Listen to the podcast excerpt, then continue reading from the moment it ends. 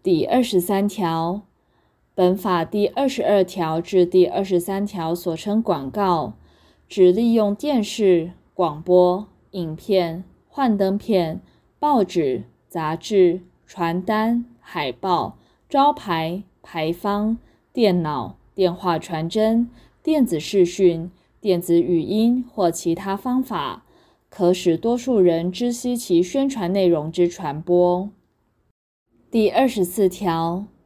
主管机关认为企业经营者之广告内容夸大不实，足以引人错误，有影响消费者权益之余时，得通知企业经营者提出资料，证明该广告之真实性。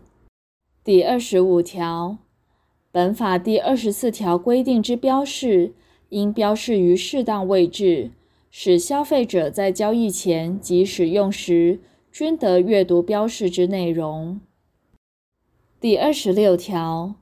企业经营者未依本法第二十五条规定出具书面保证书者，仍应就其保证之品质负责。